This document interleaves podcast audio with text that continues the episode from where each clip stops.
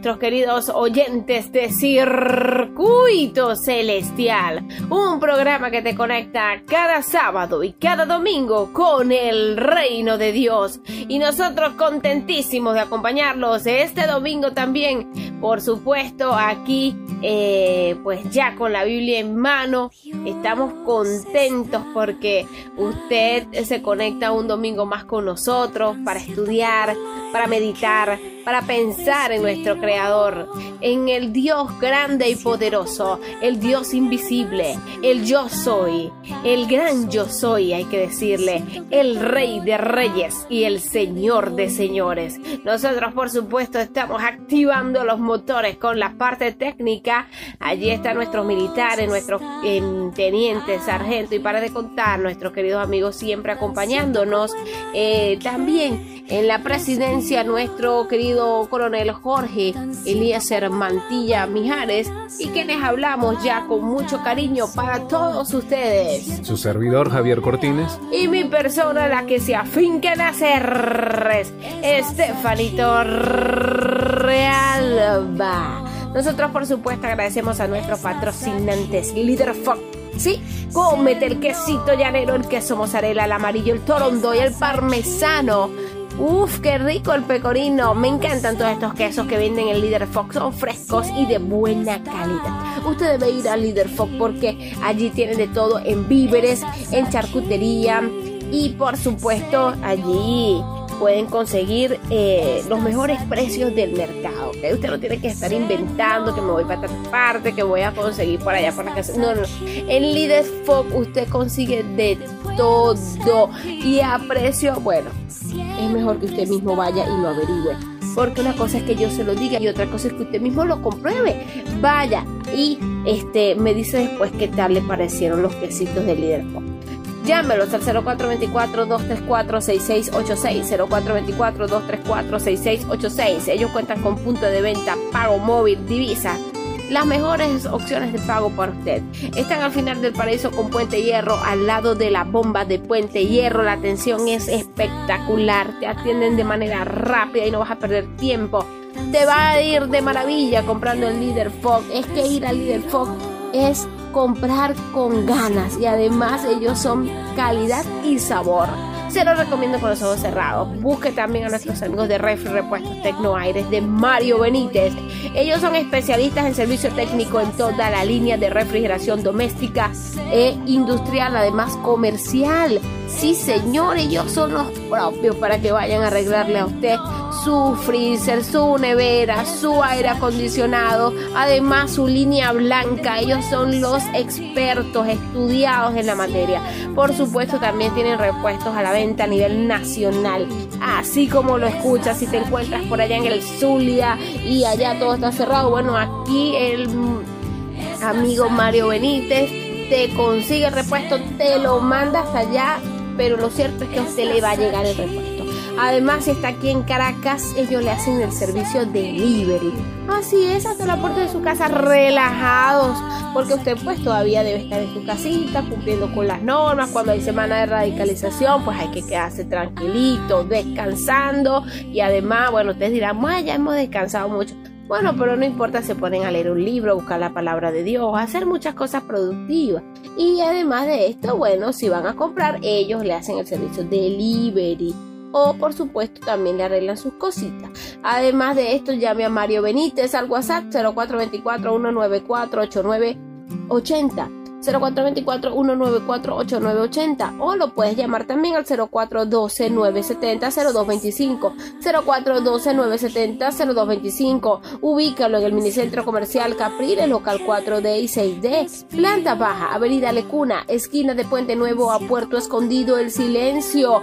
Ahí está el edificio El Nacional, no hay pérdida. Vaya y vea con usted mismo con su propio ojito a nuestro querido eh, técnico especialista Mario Benítez que no se arrepentirá, ¿ok? Así que bueno, nosotros este día le damos la bienvenida a todos nuestros oyentes. Sí, bienvenidos todos, gracias a Dios, un domingo de alegría, un domingo de gozo, de felicidad, porque Dios ha extendido su misericordia sobre cada uno de nosotros, bajo la dirección del Espíritu Santo eh, iniciamos este programa. Sí, vamos a iniciar este programa tan lindo, tan maravilloso, con un gran temazo. Pero vamos a hacer una oración para dar inicio a ese tema. Así es. Bendito Dios, Señor, gracias, porque tu amor es para siempre, tu misericordia nos alcanza, tenemos un nuevo día. Bendice a todas las personas que en esta hora están escuchando tu palabra. Hemos orado, Señor, para que el Espíritu, Señor, transforme el corazón y nos guíe hoy, Señor. En el nombre de Jesús. Amén. Amén. Siempre es importante la oración cuando vamos a leer la palabra de Dios para que de esta manera el Señor nos dé el entendimiento. No todos entienden la Biblia. Muchos dicen, ay, es que yo me quedo dormido. A mí me pasaba eso, de verdad, se los confieso. Cada vez que abría la Biblia era como un cuento de hadas que me dejaba dormida, un sueño profundo. Pero cuando comencé a orar, cuando comencé a, pedirle, Señor, quítame este adormecimiento, ayúdame a entender tu palabra, wow, ahora estoy haciendo un programa de radio. ¿Qué les puedo decir? excelente. Yo me acuerdo de aquellos días, pero bueno, ya el Señor ha vencido y ahora la luz resplandece sobre las tinieblas. El tema de, de, hoy, el tema que traen los pastores. El origen del sábado. El origen del sábado. Que era lo que comentábamos ayer, que muchos quedan pensando así como que, ah, feliz sábado, esa alegría del sábado. ¿Y, por qué? ¿Y cuándo? ¿A qué hora? Sí, entonces, bueno, hoy vamos a hablar sobre eso. Sí, bueno, nosotros no, nuestros pastores de la Radio Mundial Adventista. Aunque vamos a dar unos detallitos allí a través de los textos bíblicos, pero siempre escuchen a estos pastores que vienen con grandes temas y, los explica muy bien. eso es lo más importante. Son expertos, son teólogos. Vamos a ver el origen del domingo en la Biblia. Vamos a abrir nuestra Biblia en Génesis capítulo 2. Génesis capítulo 2, versículo 1. Ok. Y fueron pues acabados los cielos y la tierra, y todo el ejército de ellos, y acabó Dios en el séptimo día la obra que hizo, y reposó el séptimo día de toda la obra que hizo. Versículo 3. Y bendijo Dios el séptimo día y lo santificó, porque en él reposó de toda la obra que había hecho en la creación. Versículo 4. Estos son los orígenes de los cielos y la tierra. Cuando fueron creados en el día Jehová Dios hizo la tierra y el cielo. Y muchos pensarán, bueno, pero el séptimo día no es el domingo. Bueno, aquí está diciendo que el séptimo día, Dios bendijo el séptimo día, que en la traducción original es Shabbat, sábado. Si vemos entonces Dios creó los cielos y la tierra seis días. Es correcto. Y que también es, importante destacar que el Shabbat, el español, es cesar de trabajar. Lo que pasa es que el sábado también tiene otra, otro significado, ¿no? Que luego pues se, se, estudiará. Sin embargo, este, el séptimo día em, originalmente es el sábado, el sábado. Y el primer día de la semana es el domingo y eso siempre será así. Y sabes que es interesante, ya que si el origen aparece en la creación, ahí no había judío. porque muchas personas dicen que que el sábado es para los judíos. Eh, el sábado era para el Antiguo Testamento, pero Adán y Eva ni siquiera sabían del Antiguo no Testamento eran judíos, ni nada. No eran nada. Y toda la creación, entonces es un conmemorativo de recordar que Dios hizo los cielos y la tierra en seis días y reposó el séptimo. El séptimo día, por eso lo dejó en el mandamiento y dice acuérdate del Acuérdate, así es, eso es muy importante destacarlo. Él dice acuérdate porque ya lo había dado, entonces no era para los judíos específicamente. Nosotros a esta hora, sin más preámbulos, vamos a escuchar la buena música y al regreso vamos a disfrutar de los pastores y su explicación con respecto al origen del sábado a través de la palabra de Dios. Ya regresamos con más.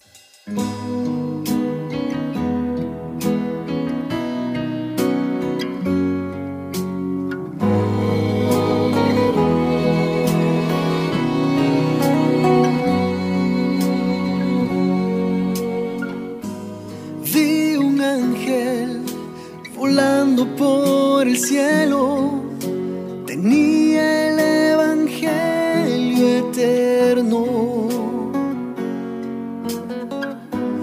para proclamar a toda tribu y nación, temed a Dios y gloria, que su juicio al fin llegó. Y aquí está la paciencia de los santos, los que tienen la fe de Jesús. Y aquí están también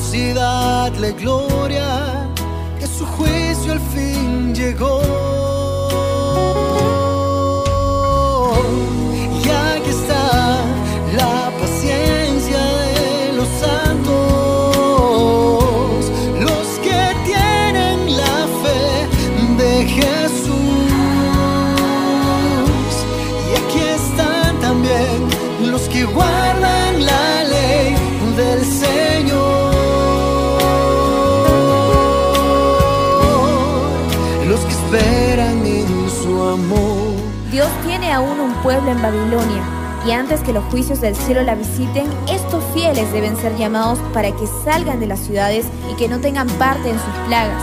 Al mismo tiempo que este mensaje se oye el llamamiento, salid de ella, pueblo mío. Estas declaraciones junto al mensaje del tercer ángel constituyen la amonestación final que debe ser dada a los habitantes de la tierra. Terrible será la crisis a la que llegará el mundo cuando los poderes de la tierra se unan para hacerle guerra a los mandamientos de Dios.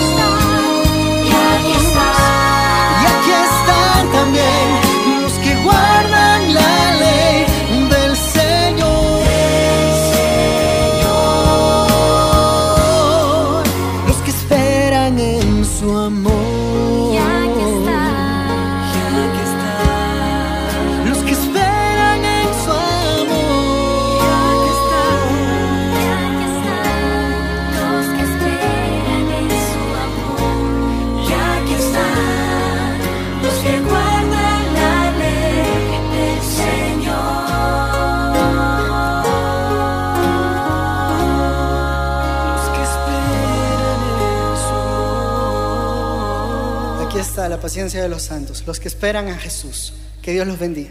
Un saludo muy especial nuevamente para todos nuestros amigos, hermanos que siempre están en sintonía con su programa Verdad para hoy. En el día de hoy tendremos un programa como todos los demás muy muy importante para el desarrollo y el crecimiento de nuestra vida espiritual. Así que vamos a hablar hoy acerca de lo que los adventistas del séptimo día creen acerca del el sábado. Y de hecho debo de decir que este programa va a tener una serie de programas que vamos a presentar, que empezamos en el día de hoy.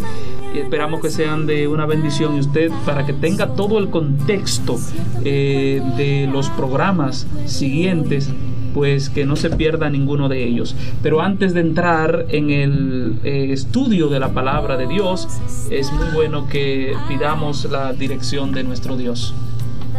Padre que estás en el cielo, alabamos tu nombre. Gracias por esta oportunidad nueva que tenemos de estar en este espacio para estudiar la palabra de Dios. Que la bendición prometida a los que estudian la palabra esté en nuestras vidas y también en la de cada uno de aquellos que nos escuchan en este momento. En el nombre de Jesús. Amén. En esta oportunidad eh, estaremos tratando el importantísimo tema del sábado. El pastor Mario Rondón, pastor Carlos Manzanillo, el pastor Ignacio de la Cruz, su servidor, pastor Teófilo Silvestre, estarán en el próximo, en las próximas ah, minutos eh, tratando este tema de importante eh, espiritualidad para nuestro desarrollo. Eh, el bondadoso creador, después de los seis días de la creación, descansó el séptimo día e instituyó el sábado para todos los seres humanos como un monumento conmemorativo de la creación el cuarto mandamiento de la inmutable ley de Dios requiere la observancia del séptimo día, sábado, como día de reposo, adoración y servicio, en armonía con las enseñanzas y la práctica de Jesús, el Señor del sábado. El sábado es un día de agradable comunión con Dios y con nuestros hermanos.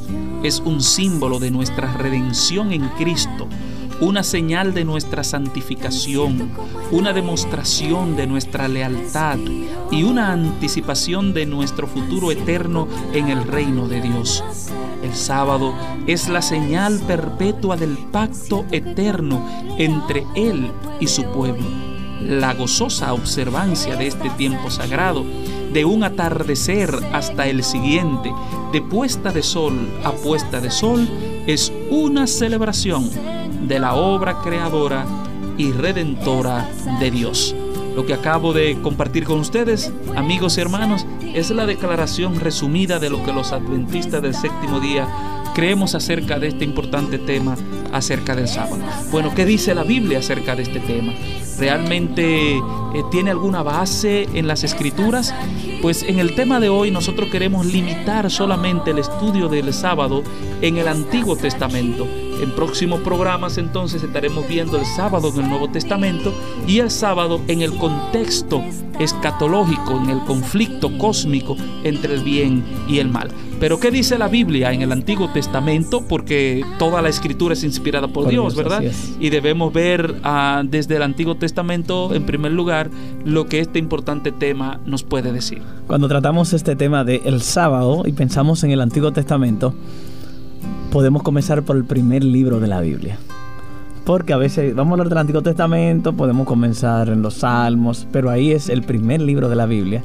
Y este tema está desde el principio de la Biblia hasta el final. De hecho, se destaca muy especialmente allí en los primeros capítulos del libro de Génesis y se va a destacar en el último libro de la Biblia, en el Apocalipsis. La idea del sábado, el valor de este día, es porque reconoce a Dios como creador. Y es allí donde vamos al primer capítulo del libro de Génesis, el capítulo 1. Es interesante ver en Génesis 1 que el cuarto día Dios hizo las lumbreras. Y cuando hace las lumbreras dice que para que sirvan como señales de las estaciones, de los días y los años. Es decir, que el sol, la luna y las estrellas nos ayudan a medir eh, los meses, los años pero no encontramos que nada aquí defina la semana. Y es allí cuando vemos en Génesis capítulo 1 que Dios termina de crear casi todo en, seis días y el capítulo 2 versículo 1 al 3 dice y acabó Dios el día séptimo la obra que hizo, lo bendijo y lo santificó. ¿Cuál es el valor para nosotros de este texto?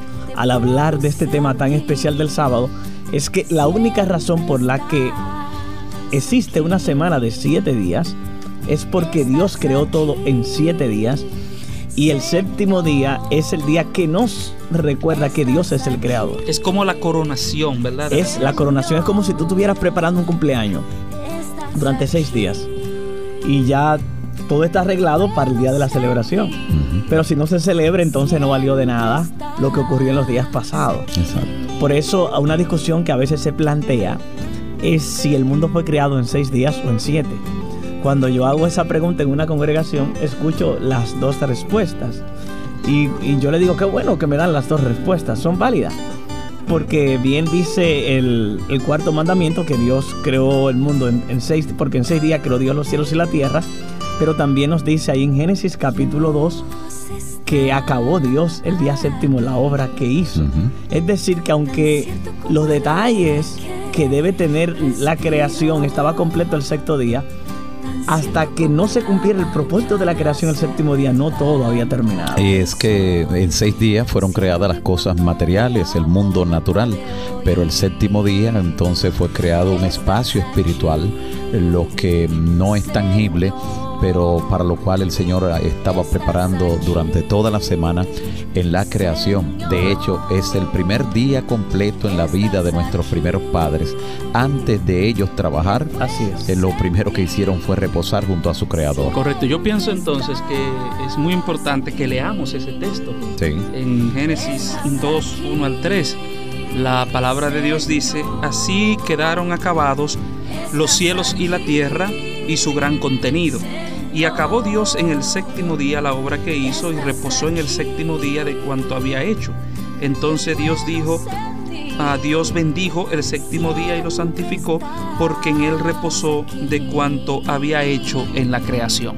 Ahí está por lo menos la base escritural de lo que hemos venido diciendo hasta el momento. Es importante ver que este séptimo día es el que marcamos como sábado, aunque hasta aquí no nos ha dicho ese, esa palabra, la vamos a encontrar más adelante.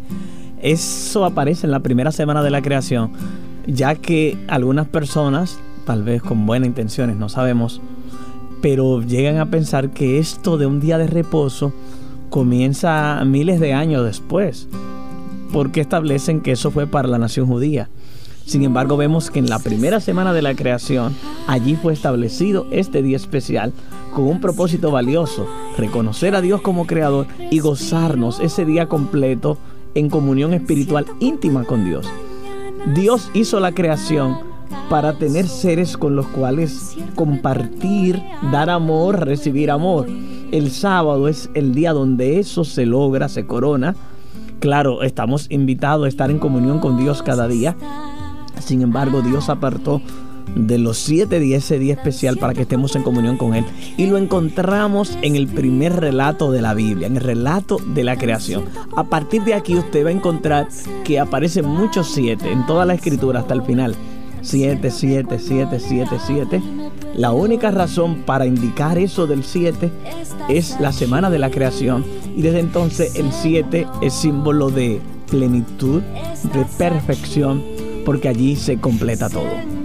Así es, ya que eh, recalcó el hecho de que la única razón para que exista la semana de siete días es la creación del mundo por el Señor, como lo describe la Biblia. más lo marca en la creación. Es bueno recordar que todos los demás espacios de tiempo, como los meses, ah, los años, todo responde a alguna razón astronómica. O el día también. Es el mismo día también y sus subdivisiones. Sin embargo, la semana de siete días, su única razón es eh, justamente eh, la creación al principio.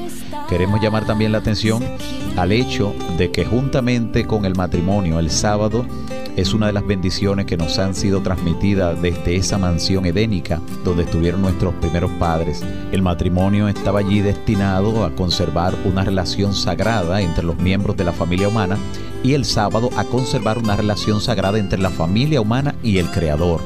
Por eso, amigos oyentes, hasta la lectura más superficial del cuarto mandamiento, revela el grande y admirable propósito del sábado. Acordarte has del día de sábado para santificarlo. Y la razón, porque en seis días hizo Jehová los cielos y la tierra. Bien, eh, en, la- en Génesis 2, 1 al 3 es un pasaje muy importante en el estudio del tema del sábado, ya que allí primero Dios nos da el sábado en un ambiente sin pecado. O sea, el sábado no viene, y eso es importante esta idea para futuros programas. El sábado no es un ritual, el sábado es un mandamiento de relación, de adoración. Y aunque en Génesis 2 del 1 al 3 no se nos dice literalmente que debemos guardar el sábado, Dios es Dios quien hace un grupo de acciones en este día. La idea de que Dios cesó, descansó, reposó en el séptimo día aparece en Génesis 2, 2 y 3. Y en Éxodo santificó. 20, 20, 11, en Éxodo 31, 17. Y aunque en Génesis 2, 2 y 3 no se nos dice literalmente que debemos guardar el sábado, sino que el centro en este texto, en todos los sentidos, es Dios, quien ejecuta acciones sobre el sábado y nos enseña con el ejemplo. Y estas conexiones están en estos tres grandes textos.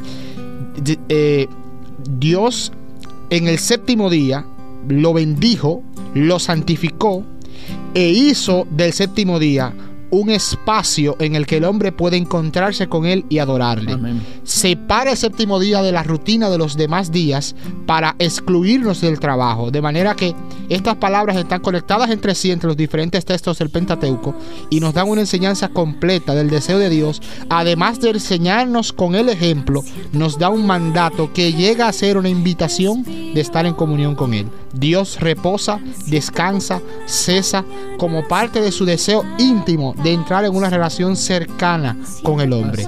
No porque Dios estaba cansado, ¿sí o no? Así es, entonces estamos, lo que estamos diciendo hasta ahora es, es muy importante, o sea, estamos hablando de que el sábado, el día de reposo de Dios, fue, eh, viene desde antes del pecado, desde la mansión edénica, ¿verdad? buen. Del pecado. Eso es muy importante.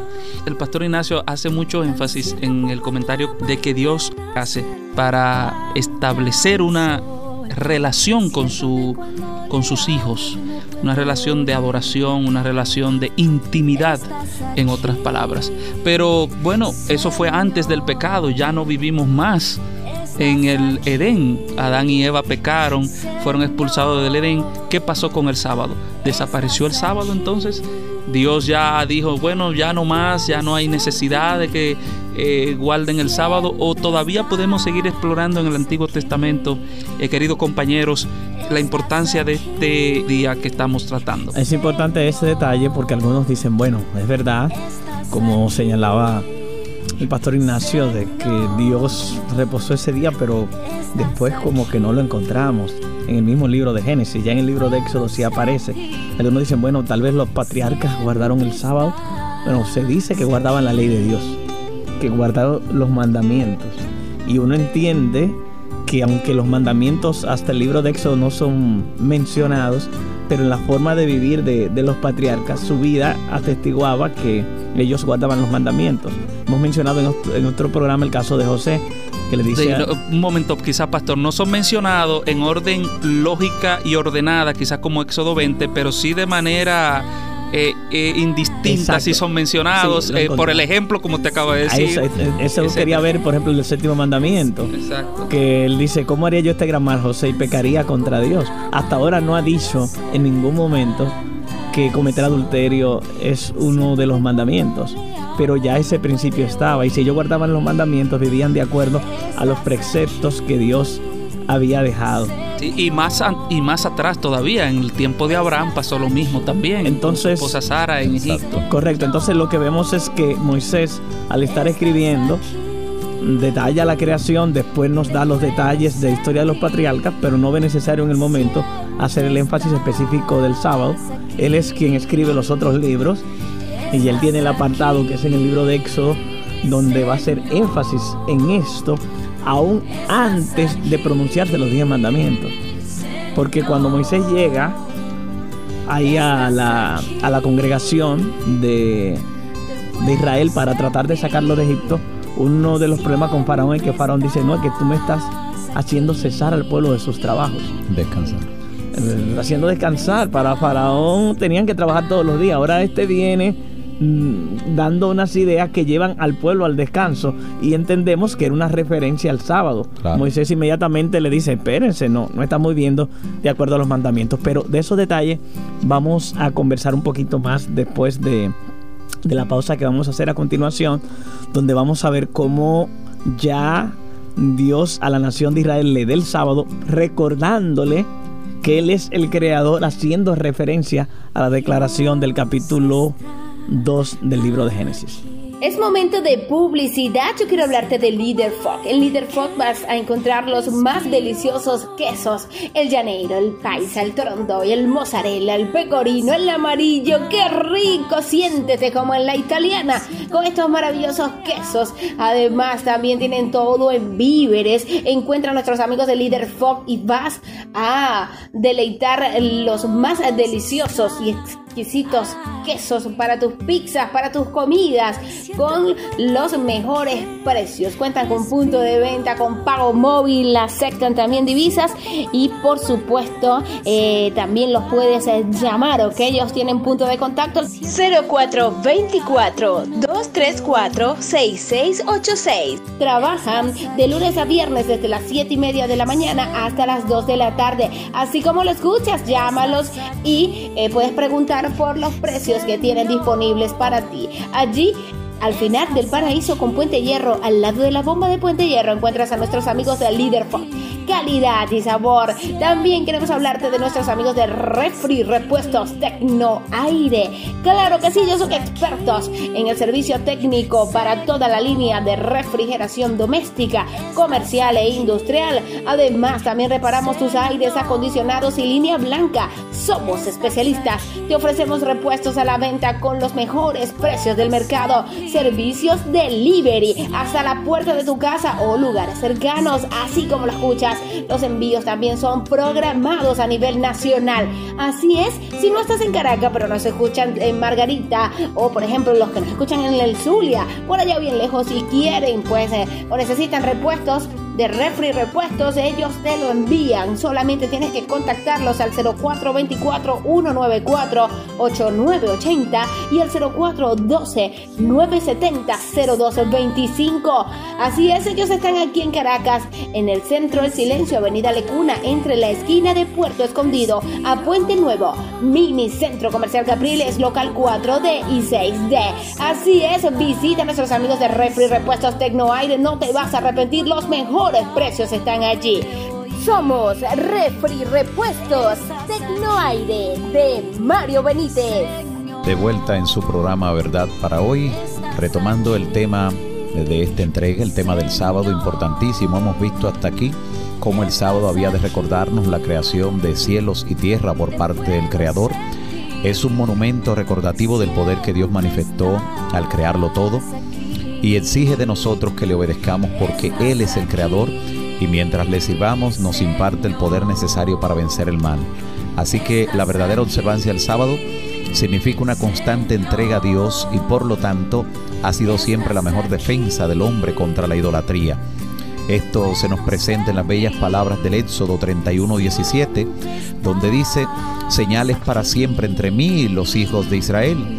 Y en Ezequiel Dios dice, les di también mis sábados, que fueran por señal entre mí y ellos, para que supieran que yo soy Jehová que los santifico. La razón estriba en que Dios o Cristo pone su propia presencia en el día y por medio de la aceptación de éste entra en el corazón del observador del sábado y así cada sábado renueva y fortalece la fe de él en el corazón de su creador. Notemos entonces que el sábado es una señal entre Dios e Israel para siempre. Esto no se refiere solo a los judíos, los descendientes carnales de Abraham, puesto que ellos no tardaron en abandonar la verdadera observancia del sábado y por lo tanto no conocieron ese día como bendición en su totalidad.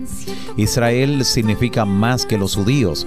Por eso el Señor Jesús, eh, como veremos más adelante en Gálatas capítulo 3, habla acerca de que ahora son descendientes de Abraham, son el Israel espiritual, los que aceptan a Cristo independientemente de la nacionalidad. Abarca todo verdadero creyente de todos los siglos hasta el fin del tiempo. Todos los creyentes cristianos que son israelitas espirituales, eh, según lo que expresa el apóstol Pablo y también el Señor Jesús en algunas expresiones que aparecen ya en el Nuevo Testamento, eh, pero ahora pues nos concentramos aquí en lo que básicamente en el Antiguo Testamento y temprano en la historia de la humanidad y del pueblo de Dios eh, se habla sobre el sábado. Veamos esos detalles que habla de, de los hijos de Israel. Ellos están en Egipto, Dios los saca de Egipto con manos fuertes. Y vemos ya en el capítulo 16 del libro de Éxodo que ellos están pidiendo comida, quieren comer carne.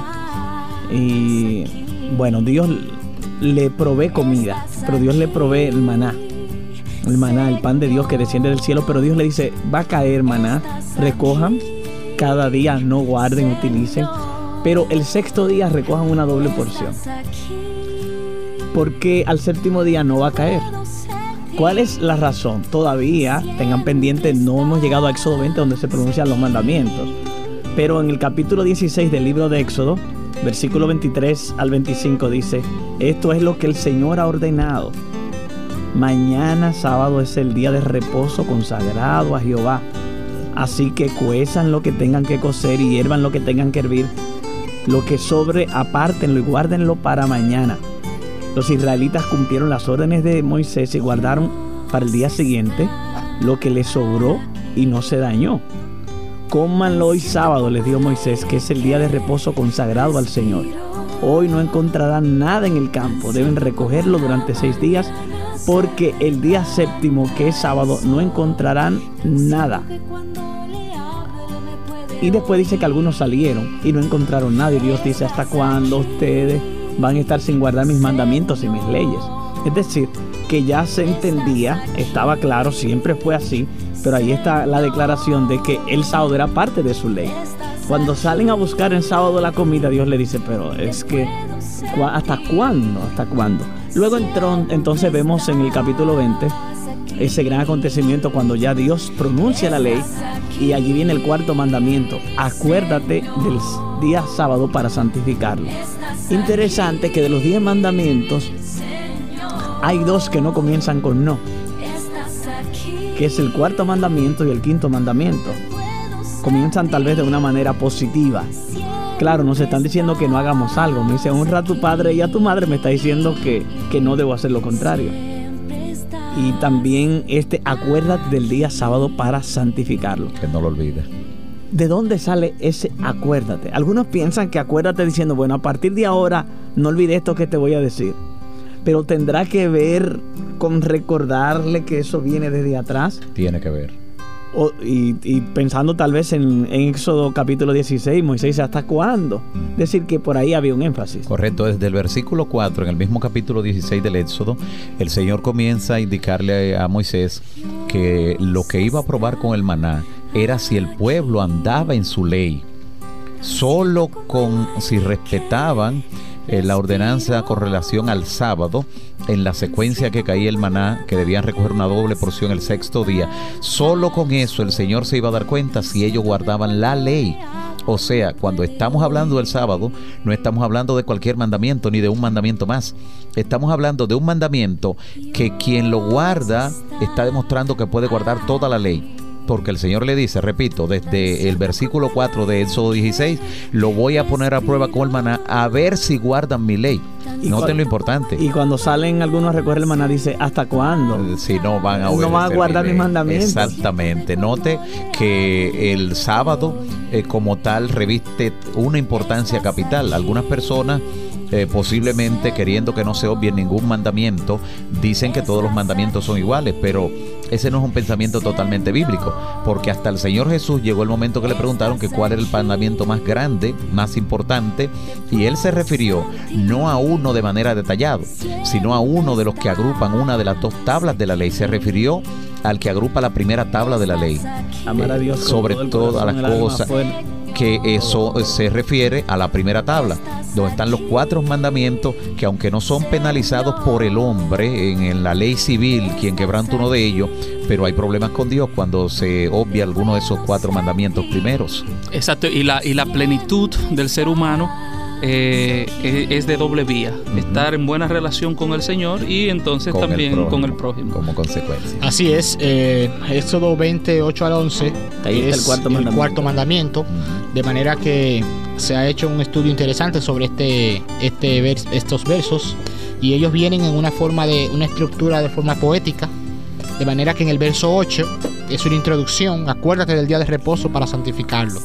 Dios se introduce a, a, Moisés y al pueblo de Israel, a su pueblo, en una relación de pacto. En la segunda sección Dios le da un mandato, porque seis días trabajarás y harás toda tu obra, verso 9. En el, eh, luego en el verso 10 Dios le da una motivación, pero el séptimo día es de Jehová tu Dios. En el verso 10 la, parte, segunda parte dice, le da un mandato, no harás obra alguna ni tú ni tu hijo ni tu hija, etcétera. Y luego Dios vuelve y le da otra motivación al pueblo, diciéndole, porque en seis días Jehová hizo los cielos y la tierra, el mar y todo lo que hay en ellos, y reposo. Verso 11. Conclusión. Entonces el Señor bendijo el séptimo día y lo santificó. De manera que Dios nos que hace en el mandato del sábado.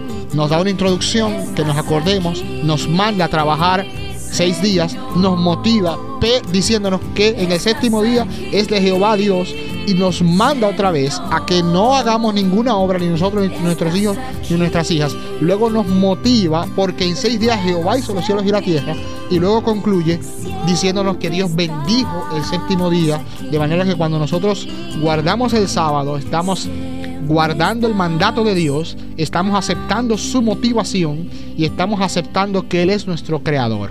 Yo veo una relación entre este cuarto mandamiento y Génesis 1.1, el primer versículo de la Biblia. En el principio creó Dios los cielos y la tierra. Ahí nos dice quién es Dios y qué hace Dios. En el, cuarto mandamiento nos dice que hay alguien que creó y nos dice un nombre, entonces nos dice Jehová. Y nos dice que Él es el creador y nos dice que creó Él los cielos y la tierra. Por eso algunos han identificado en el cuarto mandamiento el sello de Dios. Correcto.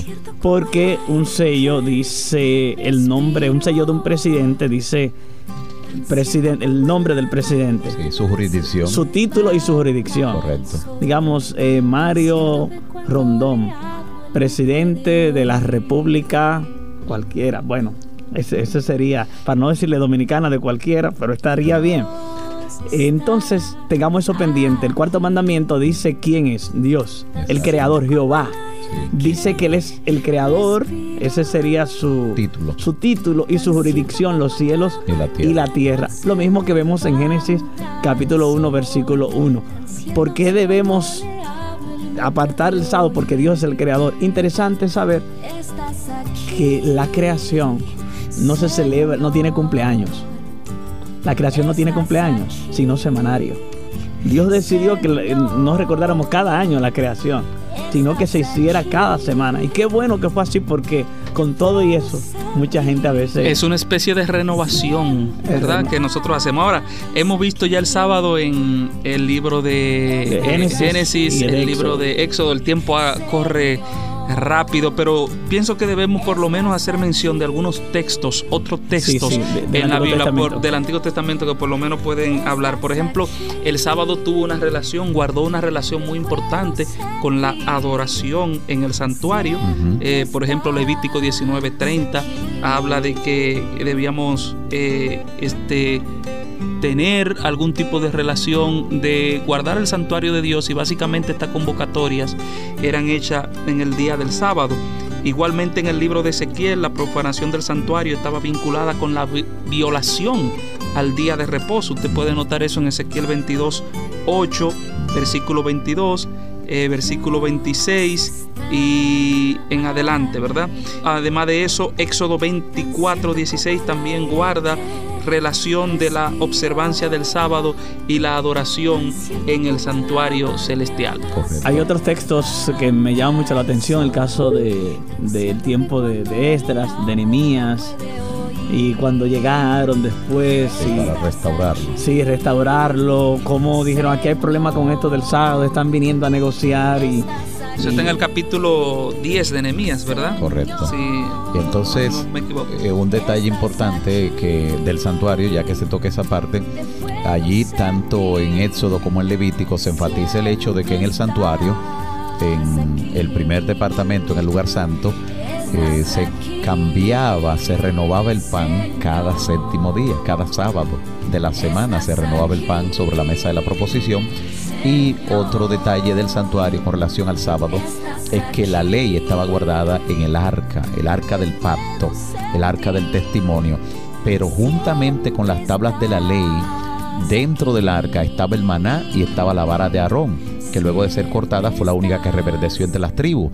Esta vara que cortada reverdeció representa a Cristo en varios aspectos. Una porque provenía, ¿verdad?, de quien representaba el sumo sacerdocio.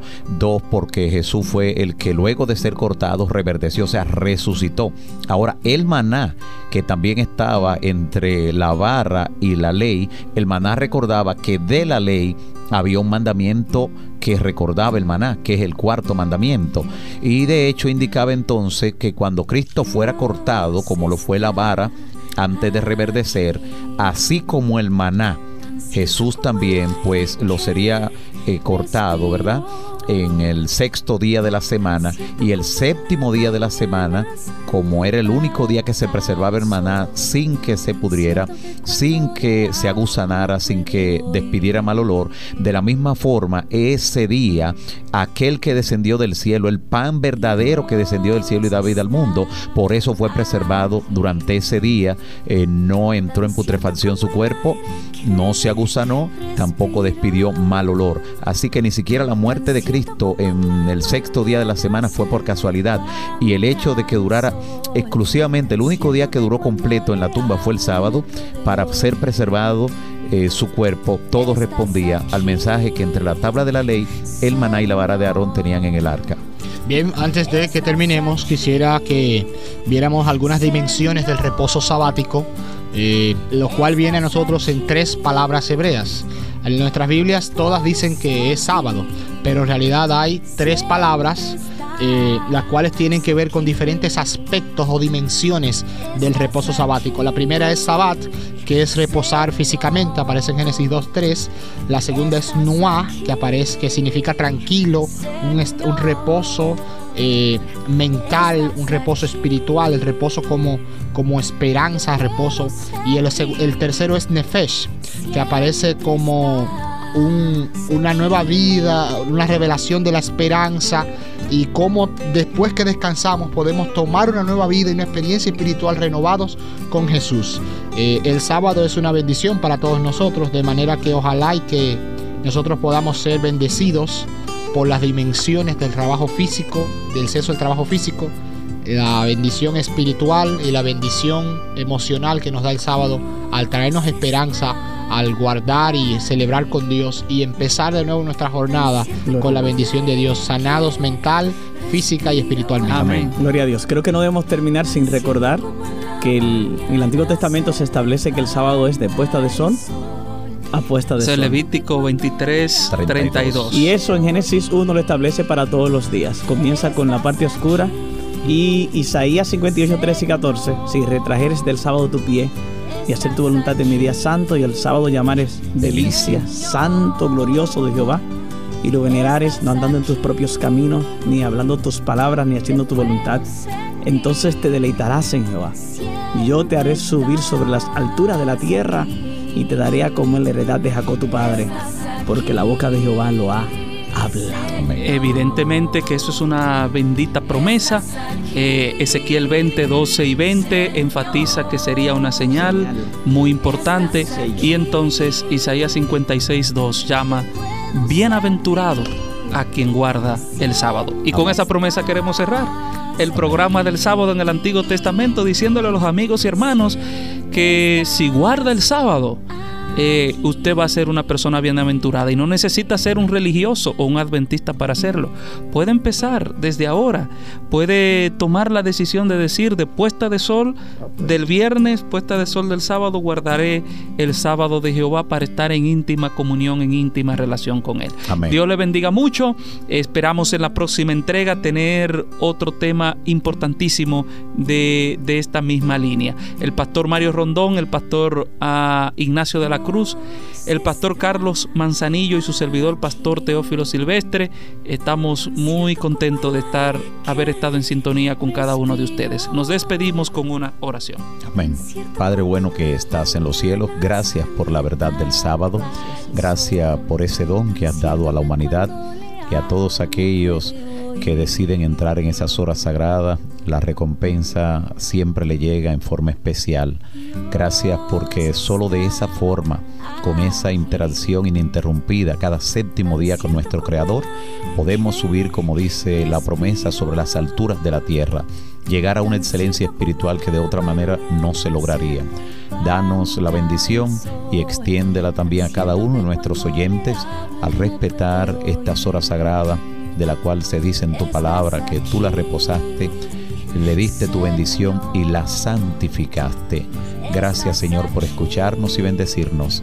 En el nombre de Jesús. Amén.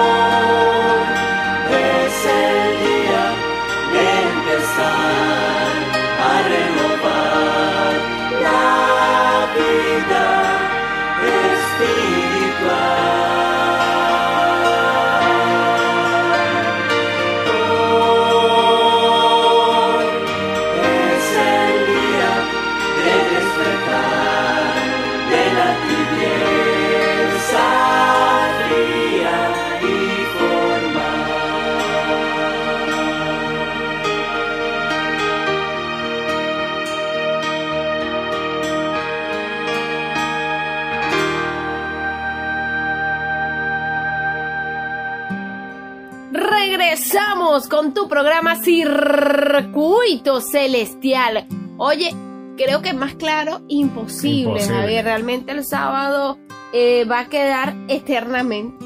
Incluso en el cielo, Por ¿no? eso, o sea, es, es impresionante. La creación. Pero será eterno el día de reposo. Y así lo dice Isaías 66, de mes, en- eh, de mes en mes y, de, sábado, en sábado, iremos a adorar toda carne al Señor. Qué maravilloso, dice O sea cuando dice toda persona, ¿no? No hay pero que valga, o sea, no hay que no, que cualquier día es igual, yo puedo adorar a Dios el día que sea, sí, pero Él te pide que el sábado sea El único día y bendito. exclusivo para Él, porque ex- es- específicamente el cuarto mandamiento dice, seis días trabajarás, o sea, el Señor sabe que eso es mentira, que desde que te levantes hasta la noche vas a estar orando y vas a estar cantando y vas a estar haciendo buenas obras, sino que Él sabe que vas a estar en tu trabajo y vas a estar ocupado, aunque puede ser que ores de vez en cuando, pero el sábado es solo para Él. Es solamente para él y tampoco el sábado más queda todo el día orando, sino ese día se hace la obra del buenas Señor. obras, buenas obras como lo hacía Jesús, que por eso era tan perseguido, ¿no? Sí. Porque él, él vino a demostrar de qué manera se debía guardar ¿Cómo el día de reposo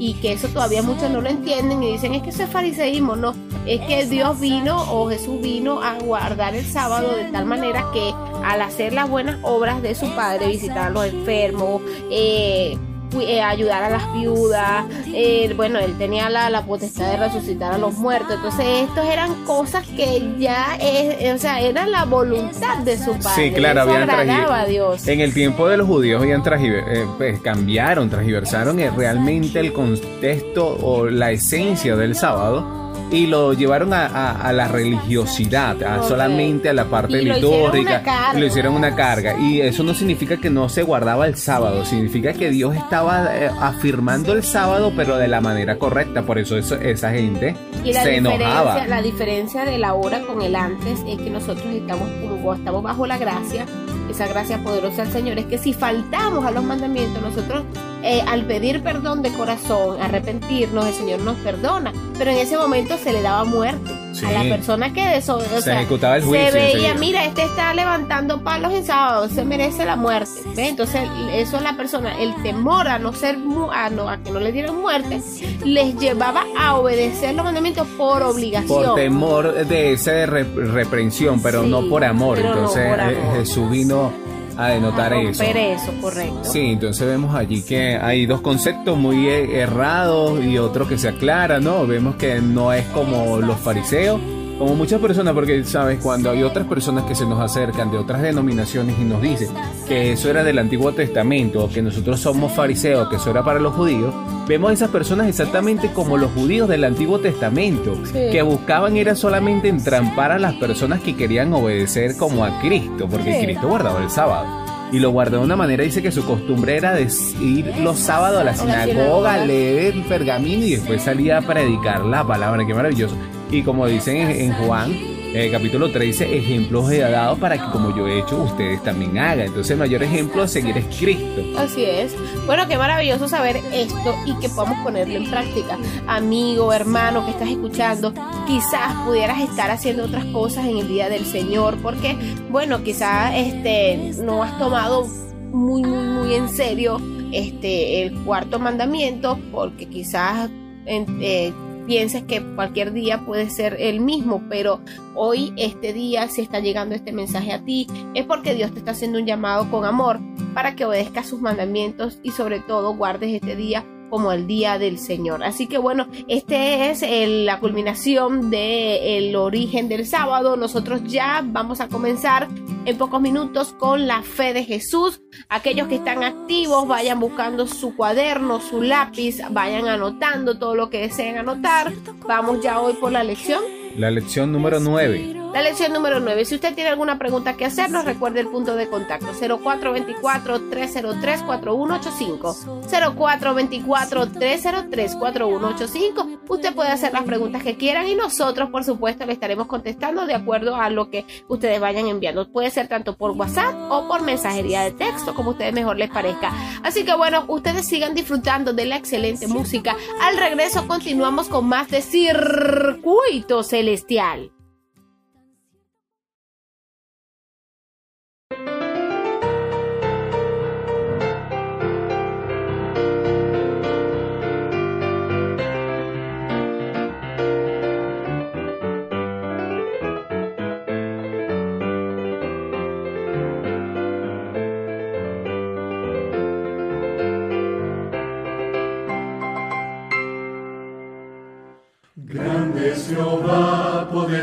Señor, a su nombre rendimos honor. Grande es Jehová, el supremo hacedor, bondadoso nos da su amor. Grande es Jehová y digno de gloria, Dios sin igual,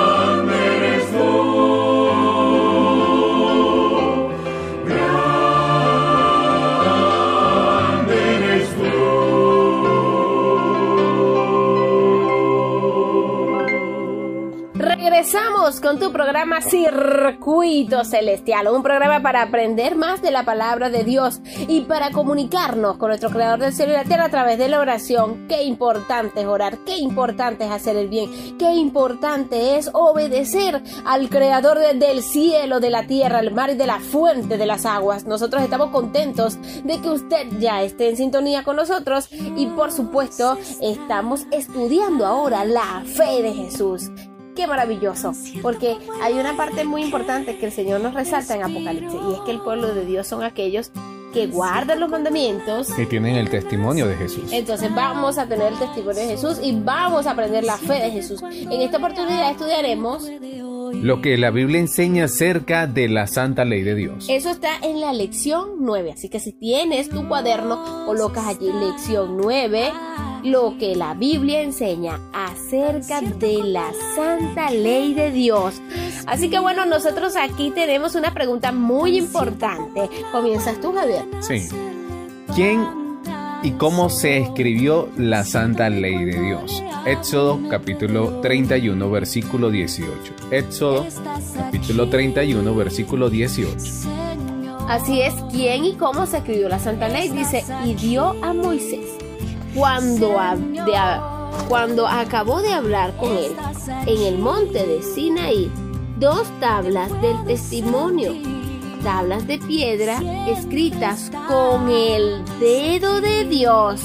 ¡Wow! Con el dedo de Dios, Javier. Ahí no hay más nada. Entonces, imagínate tú, este, muy pocas veces en la Biblia se dice que Dios escribe con su Sí, dedo. co- algo, sí. Pero cuando sale Dios escribiendo con su dedo es algo contundente, Algo que no tiene vuelta autoridad. atrás. Sí, indiscutiblemente y vemos que con esta, esta pregunta y la respuesta este, saca a la luz una gran verdad, porque hay muchas personas que le han enseñado que la, la ley fue de Moisés Y mo- sí, le y dicen la ley mosaica, que son los diez mandamientos.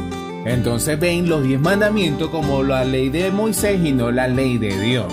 Pero aquí mismo Dios en su propia palabra, aquellos todos oyentes que están escuchando y que tienen sus Biblias abiertas en eso 31 18 allí en ese versículo dice que con el propio dedo de Dios lo escribió. Y es algo que está reafirmando su verdad y, y algo que no puede modificarse ni desaparecer. Entonces la importancia de estudiar la fe de Jesús es reafirmar nuestra fe estas creencias realmente lo que Dios dice y no lo que dice el hombre Así es, bueno, entonces ya sabemos que fue con el dedo de Dios, con su propio dedo, que él escribió la ley. No fue que él le dijo, Moisés escribió allí, no, él mismo lo escribió. Imagínense la autoridad de Dios.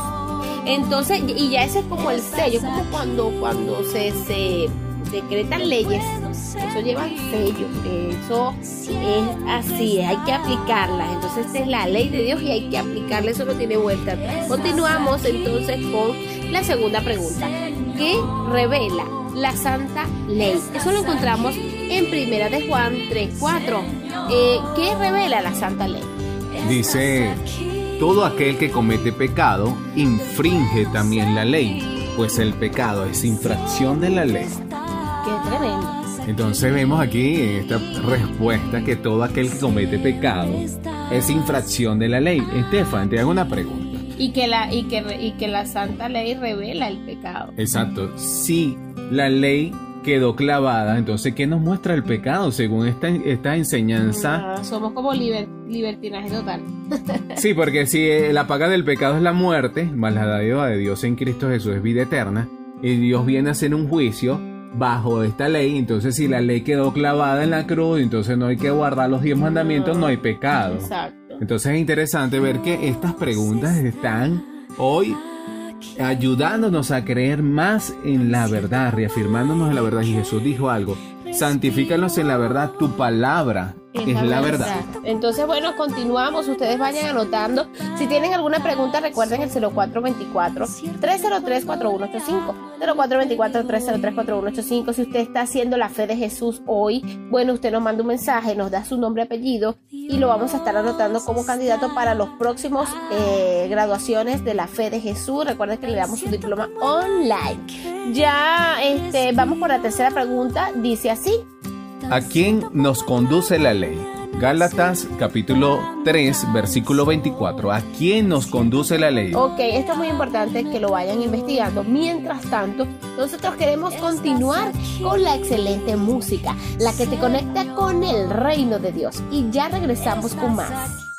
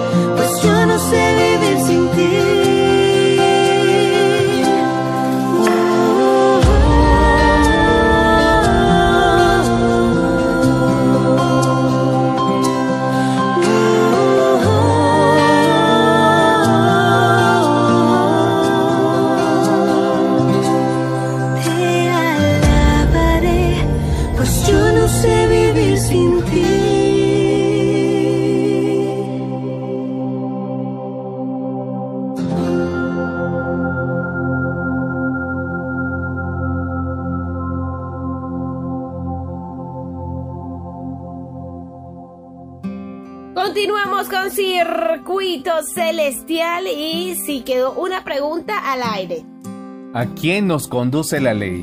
¿A quién nos conduce la ley? Eso lo encontramos en el libro de Gálatas capítulo 3 versículo 24. De manera que la ley ha sido nuestro ayo para llevarnos a Cristo, a fin de que fuésemos justificados por la fe. ¿Qué tal eso, Javier? Oye, Entonces, interesante. La ¿A ley quién nos conduce la ley? a Cristo. Primero dice, la, la anterior decía que nos muestra el pecado. No, no. La ley muestra el pecado. Si roba, ahí dice no, robar. O sea, no robar y la gente si roba ya sabemos que es pecado, igual matar. Y eso ahora nos conduce a quién? A Cristo, porque la ley no nos salva, la ley nos muestra el pecado. pecado. Pero es importante guardarla porque si no obedecemos nos, nos muestra el pecado y la paga del pecado es la muerte. Entonces como morimos, te necesitamos a quién? A Cristo, por eso nos conduce a Cristo, por eso es la infracción de la ley. Una persona que nos siempre recuerda esa anécdota que tú trajiste la otra vez en el programa de aquella persona que te preguntó que iba pasando una persona y se iba con su vehículo, lo para un fiscal de tránsito. Sí, entonces hace el- el- la relación de la ley y la gracia. Claro. Entonces vemos que la gracia es obedecer los diez mandamientos y si yo guardo los diez mandamientos no estoy cometiendo pecado.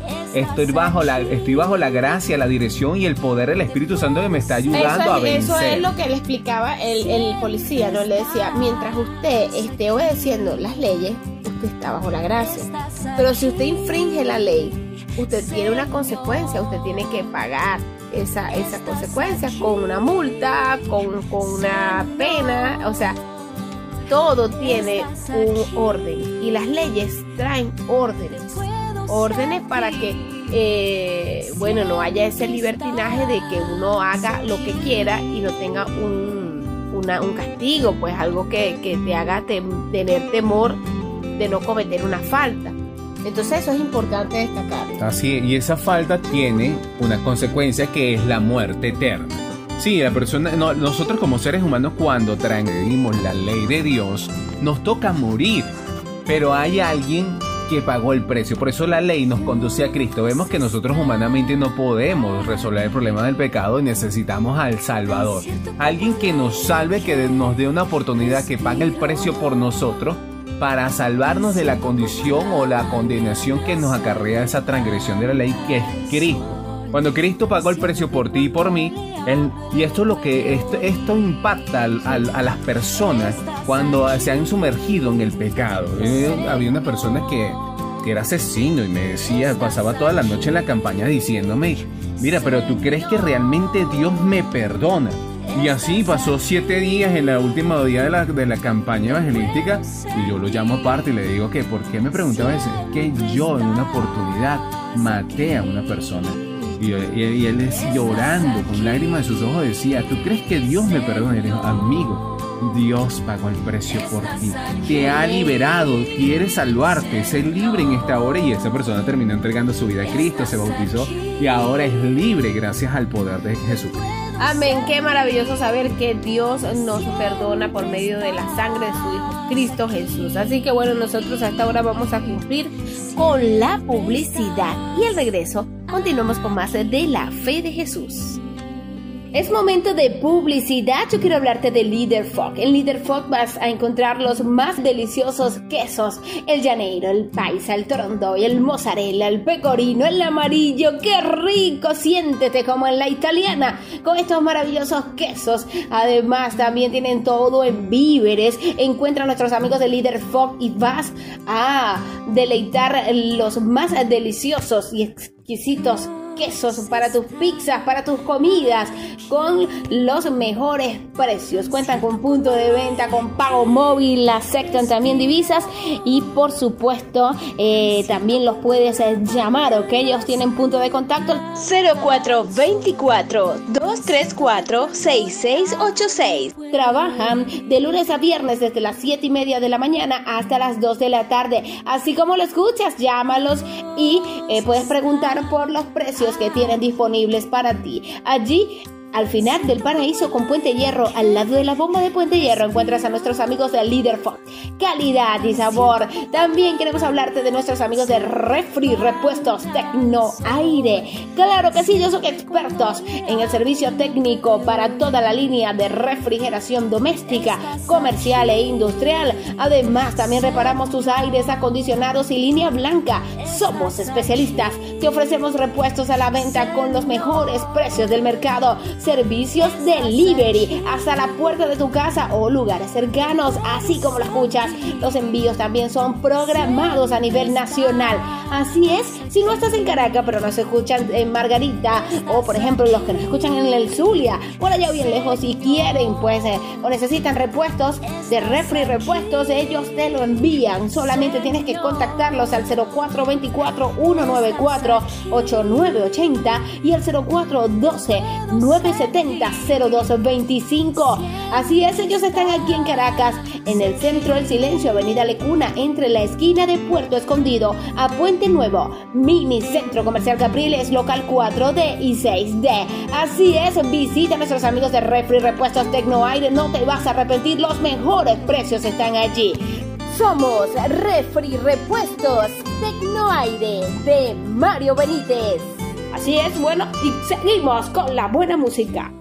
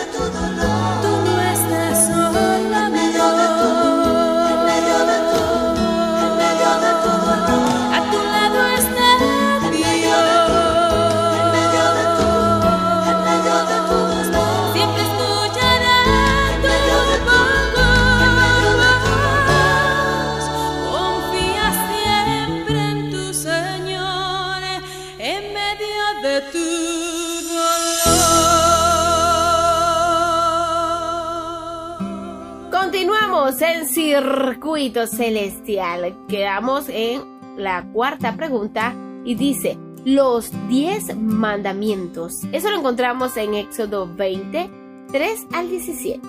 Éxodo 20, del 3 al 17. Exacto, pero vamos a hacerlo aquí más dinámico, ya que como nosotros no sabemos estos 10 mandamientos, voy a retar aquí a Estefan a decir los 10 mandamientos exactamente como está escrito en la Sagrada Escritura. Yo me lo sé, tú te lo sabes, Estefan. claro, porque esa ley tiene que estar grabada en nuestro corazón. Amén, claro que sí. Entonces vemos en el versículo, en Éxodo capítulo 20, Yo versículo quiero 3 comenzar. al 17. bueno, comienzas tú con el primer mandamiento. ¿Cuál es el primer mandamiento? No tendrás dioses ajenos delante de mí. Ok, eso lo encontramos en Éxodo 23. No tendrás dioses ajenos delante de mí. Entonces en- subrayamos allí o marcamos el primer mandamiento, ¿sí? ¿Qué es esto? Estos, diez- estos, estos dioses, rapidito allí para darle Bueno, connotación para que vayamos dioses, entendiendo. dioses es cuando nosotros ponemos algo por encima de Dios. Creemos que ese algo puede hacer algo por, o sea, puede, puede ayudarnos en cualquier circunstancia. Por ejemplo, muchas personas le ponen fe a una estampita, eso lo hacen un Dios. O, o le ponen fe a un collar, eso lo hacen un Dios. O le ponen fe a otras cosas que, que eh, creen que eh, son, pues, quizás un Dios o algo que los puede ayudar y realmente eso es poner algo delante del Señor y eso no le gusta a Y Dios. vemos que Dios, cuando habla dioses, que es do- en- de minúscula, ¿verdad? No es el mismo atributo y la palabra en el original cuando habla en que se traduce Elohim, que significa dioses, ¿no? Y, eh, y vemos que Dios con D mayúscula es el Todopoderoso. Eso es importante destacarlo porque muchas personas eh, escriben Dios con D minúscula y eso a mí me da como una cosa que Dios Señor, porque Dios es grande y así como es grande su nombre debe ser mayúscula, grande también. ok. Continuamos con el segundo mandamiento, Javier. Sí, dice, no te harás imagen ninguna semejanza de lo que está arriba en el cielo, ni debajo de la tierra, ni debajo del agua de la tierra. No las adores ni te inclines ante ella, porque yo soy tu Dios fuerte y celoso, que visita la maldad de los padres sobre los hijos, hasta la tercera y cuarta generación de los que me aborrecen. Pero hago misericordia a millares de millares de los que me aman y guardan mis mandamientos. Tremendo. Bueno, les diré que lo dijo sin leer nada. Estoy aquí viendo, soy testigo de que el hombre lo, lo tiene en su memoria. No lo leyó, no lo leyó. Y este, este mandamiento es uno de los más largos, aparte del cuarto mandamiento. Aparte del cuarto, Y sí. que nos dice, aparte de que nos, nos da una promesa, también hay una condenación. Que es importante destacar que aquel que adore una imagen, que se incline ante ella, eso es abominación a Jehová. O sea, imagínate, porque dice, no te inclinarás a ellas ni las honre. Y está hablando de todas estas esculturas. En Salmo 115 lo, lo aclara con mayor eh, detalle. Dice que si tiene ojos, estas imágenes que tienen ojos pero no ven, tienen oídos pero no escuchan, bocas, no hablan, manos, no Semejante a ellos son los que lo adoran. El Señor dice, en el versículo de, de Salmo 115, el versículo 1 dice, ¿dónde está nuestro Dios? Dios está en el cielo y Él hace todo lo que quiera, pero los ídolos de estas personas son de talla humana, quiere decir de forjación humana o de elaboración humana. Entonces esto no, no es Dios en Así es. realidad. Entonces, bueno, hay que destacar que además de esto, si nosotros guardamos los mandamientos, el Señor hace misericordia a millares de millares de los que obedecen esta ley, ¿ok?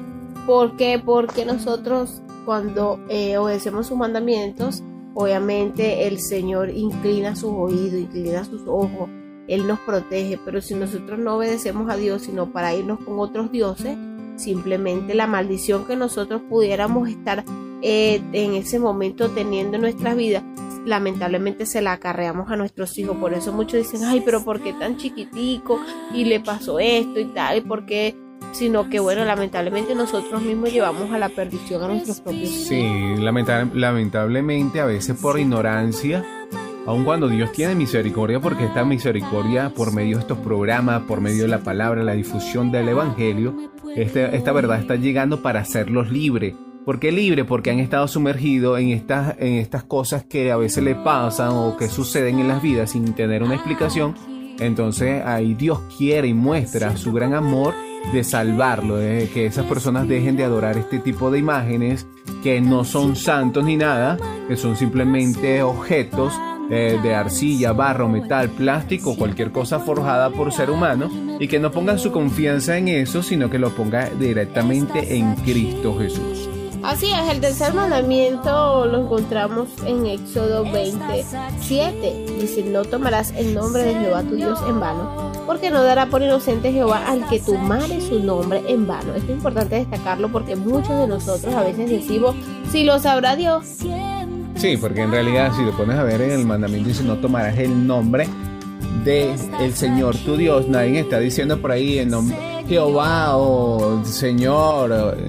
Realmente cuando dice tomar su nombre en vano es cuando este tipo de acciones como tú la estás mencionando, sabrá Dios, oh Dios mío, Te lo juro por- te lo juro por Dios. Yo, yo acá me, me- me- hasta me pega decirlo. Oye, ¿no? cuando venga una Fuerte. mujer así y, y dicen Dios, entonces es la expresión vana, porque está diciendo que tomar es su nombre en vano. No significa que tú no lo uses o no lo usemos, pero no en vano, sino en lo correcto. Causa que sea obviamente justificable, pero no por cualquier cosa vamos a utilizar su nombre. Pero tiene una sentencia.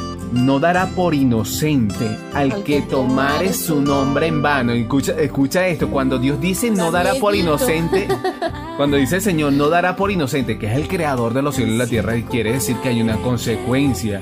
Por eso el respeto a Dios como nuestro Padre es lo más importante. Por eso eh, eh, en el libro de Proverbios capítulo 1 dice que el temor a Jehová es el principio de la sabiduría. Si yo soy sabio, yo voy a respetar a mi Dios. Pero como a veces somos insensatos y no somos sabios, deshonramos a Dios y después le decimos, Señor, ayúdame. Pero tenemos días ofendiéndolo, maltratándolo y deshonrándolo con nuestras acciones y nuestras palabras. Así es. Bueno, ustedes vayan meditando y vayan anotando, quizás en sus Biblias, si las tienen a la mano, en Éxodo 20, cuáles son los mandamientos que están obedeciendo y cuáles no. Eso es muy importante para que ustedes se den cuenta en qué están fallando y así pudiéramos entonces hacer una oración para que el Señor comience a trabajar en nuestros corazones y ayudarnos para no seguir errando pecando en estos mandamientos. Mientras tanto, continuamos con la buena música. Sigan disfrutando de más de Circuito Celestial.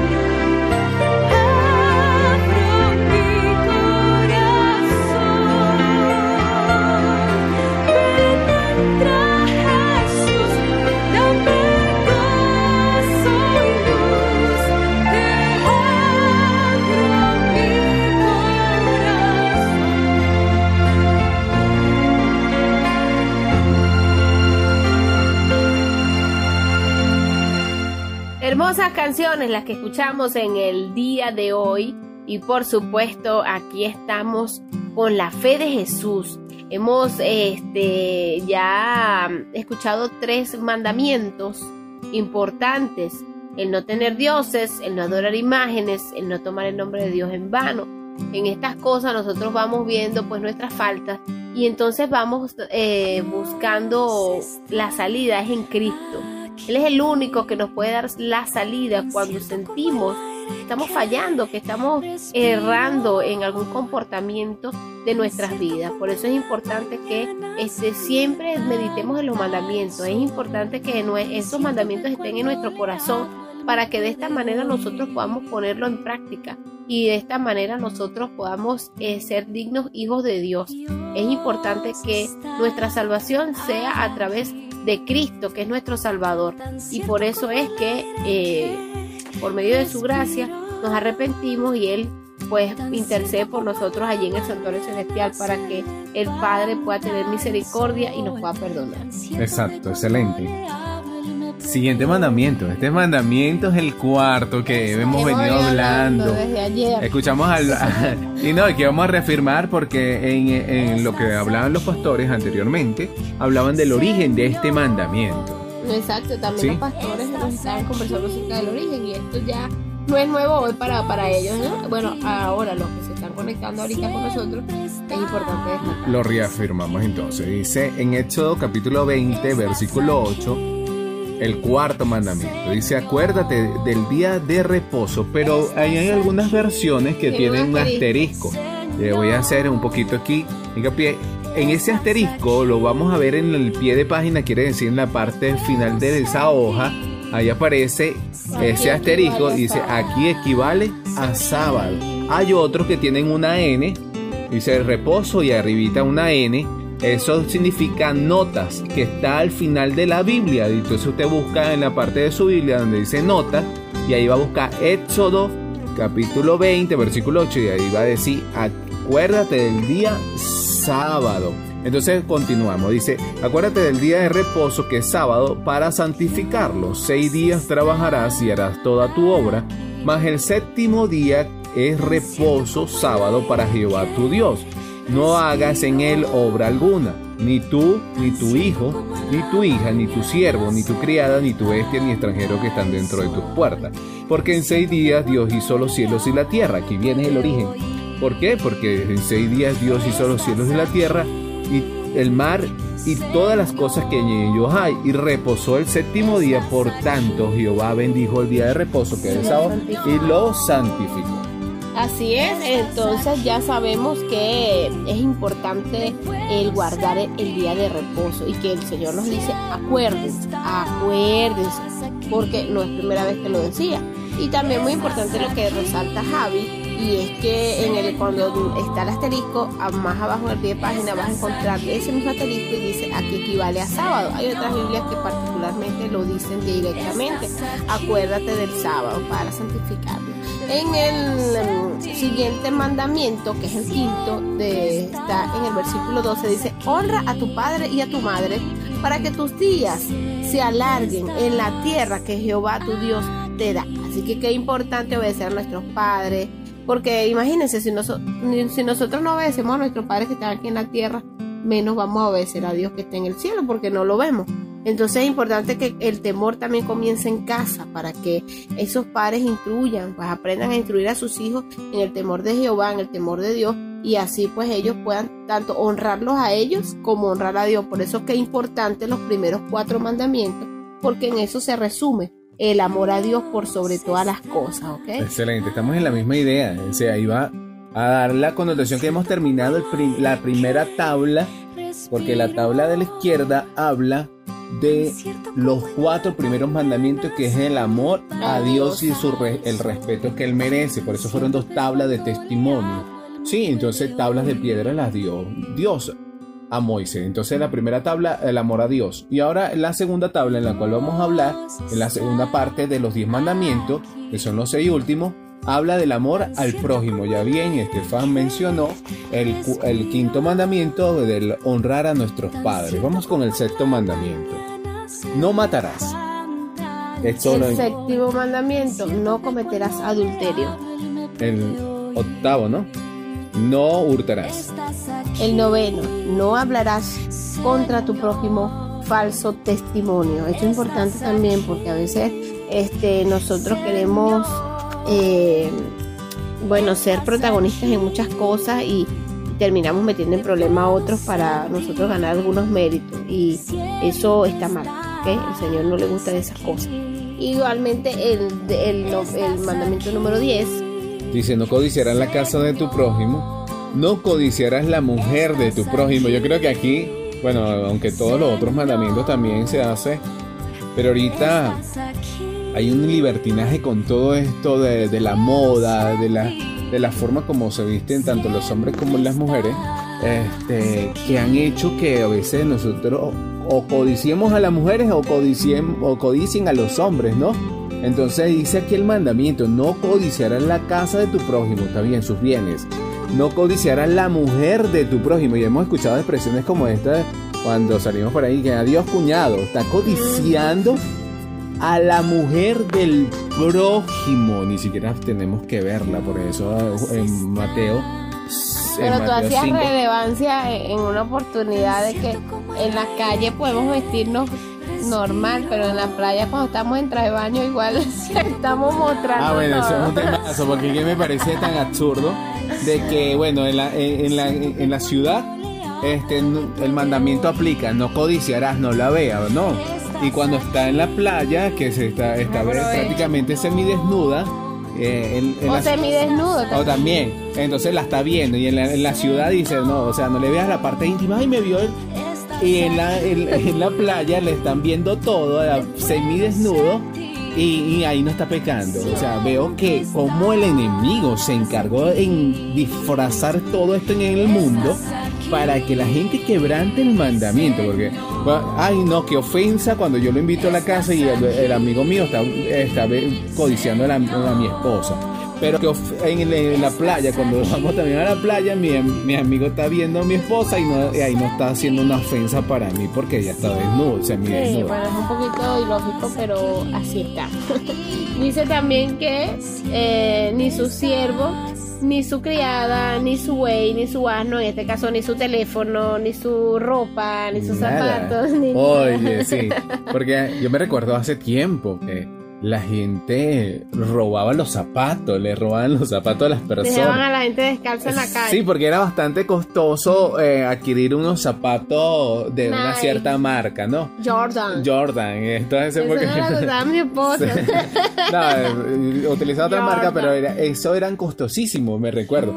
Pero ahora vemos que la gente ahorita lo que está como diciendo es un Redmi, eh, cualquier otra cosa, incluso hasta la bolsa de comida, cuando te la ven así, te están diciendo, mira, lleva una harina, ¿ya te recuerdas cuando Sí, comenzaron ahora a- no, no ven mucho ya, no deleitan a las mujeres, Javier, ahora deleitan más las bolsas. las bolsas de comida, ¿no? No, bueno, son chistes que a veces nosotros, pues, por jocosidad le, le decimos para que se vean un ratico, pero este, realmente es así. Nosotros no deberíamos codiciar nada de nuestro prójimo. O sea, nosotros debemos agradecer a Dios todo lo que tenemos, lo- en lo poco o en lo mucho, porque a veces hay tiempos buenos y hay tiempos malos, y, y en todo momento hay que darle gracias al Señor por eso. Y entonces, este mandamiento claramente nos enseña que eh, bueno, no codiciemos a nadie porque es importante que nos conformemos con lo que hasta ahora Dios nos ha, nos ha dado. Eh, la siguiente pregunta, ¿Cuál fue la actitud de Jesús hacia la ley?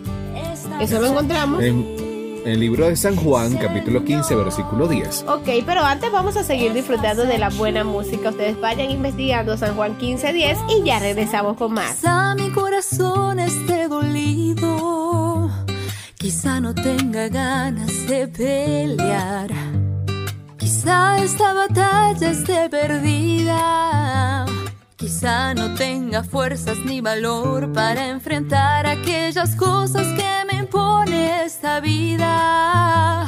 Se vuelve imposible desatar el nudo que en mi mente hay. ¿Hace cuánto estoy parada en esta tierra sin saber de dónde vengo, a dónde voy y para qué? A nada le encuentro sentido, solo vivo por vivir. Quiero entender cómo termina esta cuestión. ¿Quién le da sentido a mi existencia? ¿Puede darme alguien una explicación?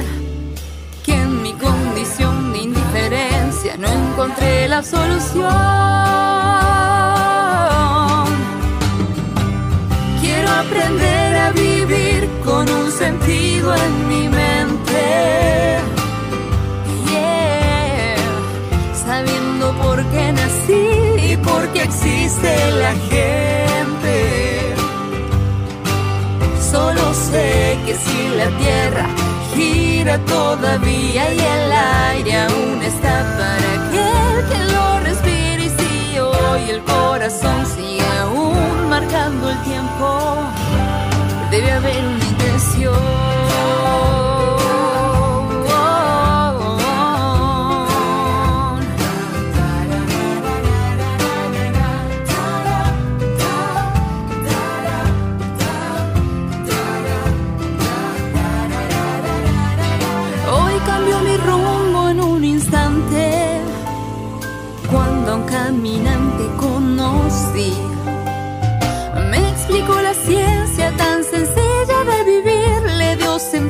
La razón de mi existir. Y en unas pocas palabritas resumió toda la explicación. Deja de dar vueltas porque Dios es la respuesta a tu cuestión. Hoy aprendí a vivir con un sentido en mi mente.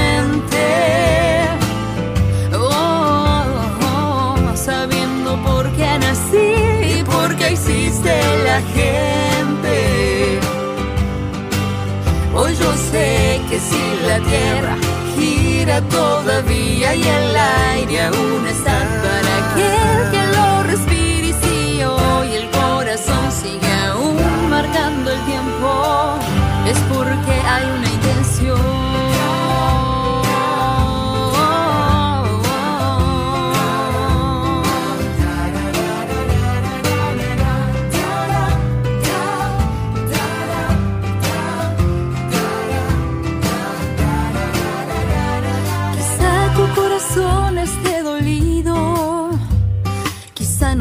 tengas ganas de pelear.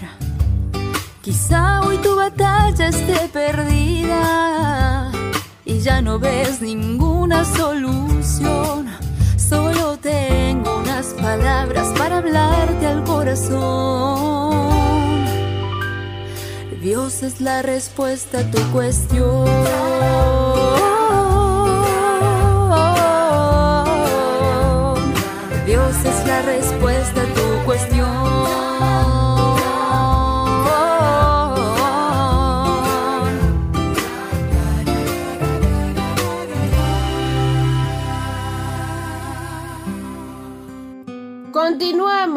En circuito celestial, por supuesto, con más de la fe de Jesús.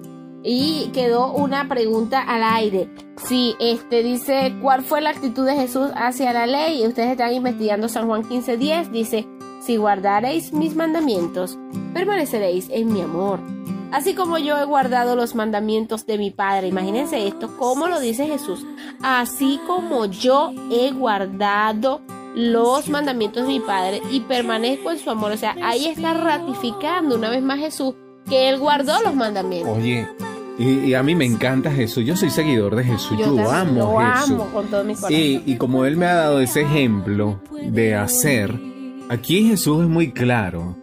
Si guardaráis mis mandamientos, o si guardas mis mandamientos, permaneces en mi amor. ¿Cómo puede una persona profesar, cantar, orar, decir que cree en Jesucristo y dice que su ley quedó clavada en la cruz está contradiciendo al mismo a Cristo, a quien sigue y profesa? Porque Jesús dice aquí que si, mi- si me amas, guardarás mis mandamientos y permanecerás en mi amor.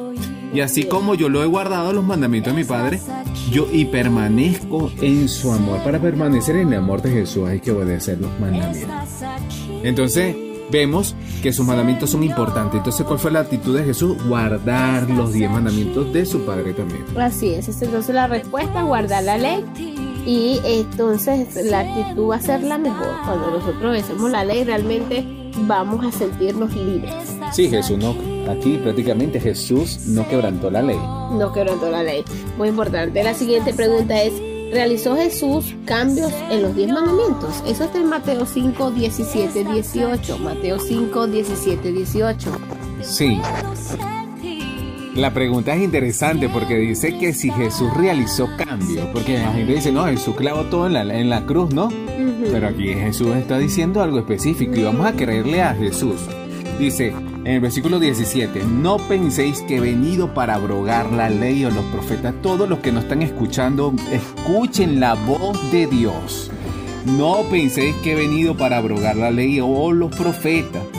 No, en el Antiguo Testamento están los profetas. No he venido para abrogar, que significa eliminar, sino para cumplir. Ah, Jesús los cumplió, sí. Porque de cierto os digo, hasta que pase el cielo y la tierra, ni una jota ni una tilde pasará de la ley hasta que todo se haya cumplido. Entonces, Todavía no ha pasado el cielo y la tierra. esa es la condición. Entonces, para que la ley de Dios, que son los diez mandamientos, dejen de existir o dejen de, de- dejen de estar vigente, es que ya no exista el cielo y la tierra. ¿Cómo una persona puede decir y enseñar a otras personas que no obede- que obedecen los mandamientos que ese era para el Antiguo Testamento? En el mismo texto, si profundizamos más, dice que aquel que enseña, sí, eh, en los mandamientos. Pero vamos a buscarlo, vamos a buscarlo porque es interesante. Vamos a, a- en el capítulo 5 de Mateo, versículo 17, eh, él, nos, él nos enseña, porque cualquiera pudiera decir, bueno, pero eso él vino nada más fue a cumplirlo, pero el Señor también da Ya una, lo cumplió por mí. da una advertencia también el Eso lo han versículo. dicho mucho también. El versículo 19, si quieres lo lees. Sí, dice, de manera que cualquiera que quebrante uno de estos mandamientos muy pequeños y así enseñe a los hombres, muy pequeño será llamado en el reino de los cielos. Mas cualquiera que los haga y los enseñe, este será llamado grande en el reino de los cielos. ¿Qué más, qué más respuesta? O sea- Ahí Jesús está diciendo, mira, sinceramente si hoy estás escuchando la voz de Dios y sientes en tu corazón que has estado eh, haciendo las cosas mal, ¿no? Que nos enseñaron mal, hoy puedes ser libre. Claro que sí. Hoy es, li- hoy es un día de, li- de libertad, hoy es el día de la salvación. No es lo que enseñen las personas, es lo que enseña Jesucristo. Por eso, en la fe de quién? De Jesús. Dice que no penséis. Y el que viole uno de estos mandamientos, y si el pastor, el laico, quien persona te esté evangelizando, te está enseñando que el domingo al día del Señor está equivocado, porque la autoridad la tiene Cristo. En su gran amor quiere hacerte libre para que lo obedezcas a Él. Amén. Entonces, ese es el deseo de Jesucristo para esta, para esta pregunta. ¿Puede alguien cambiar los santos, lo- cambiar los santos mandamientos? Eclesiastés 3:14 dice, he entendido que todo lo que Dios hace será perpetuo. Sobre aquello no se añadirá, ni de ello se disminuirá. Y lo hace Dios para que delante de él teman los hombres. Así que eso está más que eh, claro. Claro. o sea, nadie puede Puede cambiarlo. nadie puede transversar, nadie puede, o sea, la palabra de Dios es clara y es, es inspirada por Dios, eso no hay, no cabe duda. Porque dice para que los que lo teman, para que teman a los, lo- los hombres, teman a Dios. Y el, y el mensaje final de Apocalipsis capítulo 14, versículo 6 dice, teman a Dios y denle gloria porque la hora del juicio ha llegado. Dice, he entendido que todo lo que Dios hace será perpetuo. Sobre aquello no se añadirá, ni de ello se disminuirá. O sea, todo lo que Dios hace realmente es para, para la eternidad. O sea, no es que Dios lo hizo ahorita y después él mismo va a decir, bueno, no, vamos a quitarlo, ya esto no cuadra. No, esos son los hombres que a veces nosotros mismos tenemos dudas y, y- y no estamos conformes con lo que aplicamos. Pero Dios sí, Dios sabe lo que está aplicando, porque Él es Dios, es eterno. Así que nadie puede cambiarlo. ¿Qué debo hacer? Amar la ley de Dios. Salmo 119, 97 dice, Oh, cuánto amo yo tu ley. Todo el día es ella mi meditación. ¿qué más debo hacer? Guardar los mandamientos. San Juan 14, 15. Si me amáis, guardad mis, mandamientos. Y dice Respetar todos los mandamientos. Santiago 2.10. Porque cualquiera que guardare toda la ley, pero ofendiere un punto, se hace culpable de todo. No, yo guardo los nueve porque es que el cuarto no me cuadra. Y es muy difícil. No, eso no se, Se hace ofensor de todos los diez mandamientos. todos los diez mandamientos. Entonces vamos a continuar con la buena música y al regreso ya tenemos que terminar por el día de hoy tu programa Circuito Celestial.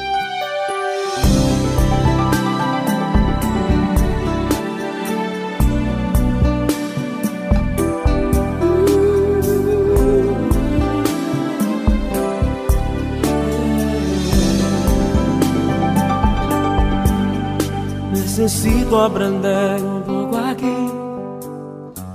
Necesito aprender un poco allí. Necesito aprender más de Dios. Porque Él es quien cuida de mí. Si una puerta se cierra aquí, otras puertas se abren ahí. Necesito aprender más de Dios porque Él es quien cuida de mí. Dios cuida de mí. Dios cuida de mí bajo la sombra de sus alas. Dios cuida de mí. Yo amo su casa y no ando solo. No estoy solo porque Dios cuida de mí. Dios cuida de mí bajo la sombra de sus alas. Dios cuida de mí.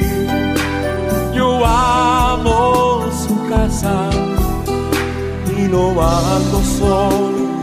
No estoy solo porque Dios cuida de mí.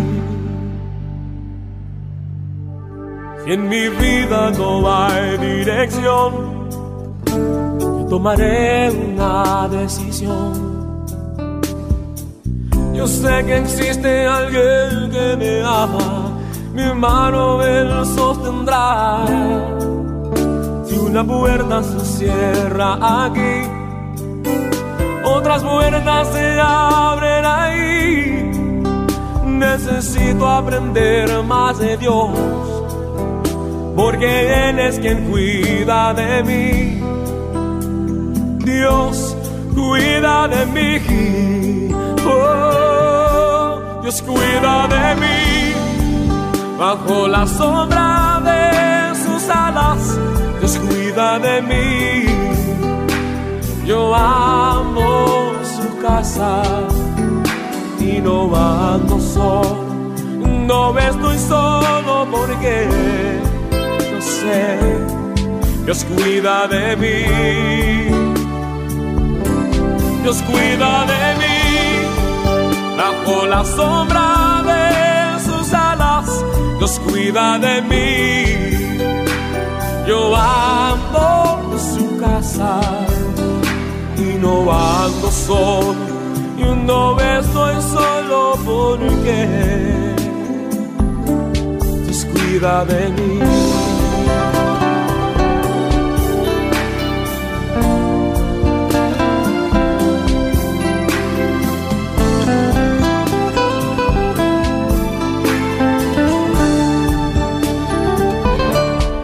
Cuida de mí bajo la sombra de sus alas.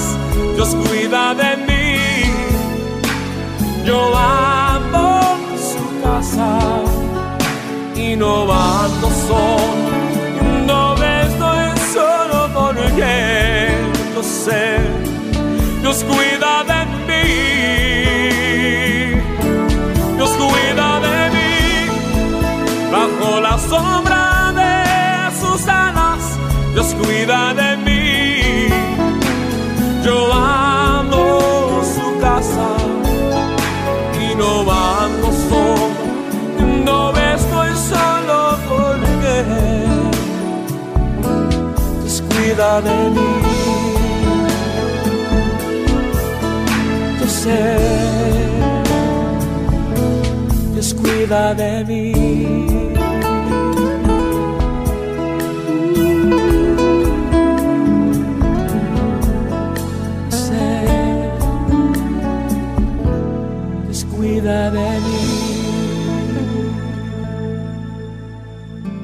Continuamos con tu programa Circuito Celestial. Yo quiero leerles algo aquí rapidito. Nadie puede romper los mandamientos de Dios. En realidad, lo que sucede es que la persona se rompe a sí misma cuando no los cumple. Es como si alguien procurara romper una piedra con la cabeza. Imagínense ustedes es fuerte. Eh, por eso es que el, el, mensaje de hoy de la fe de Jesús es importante.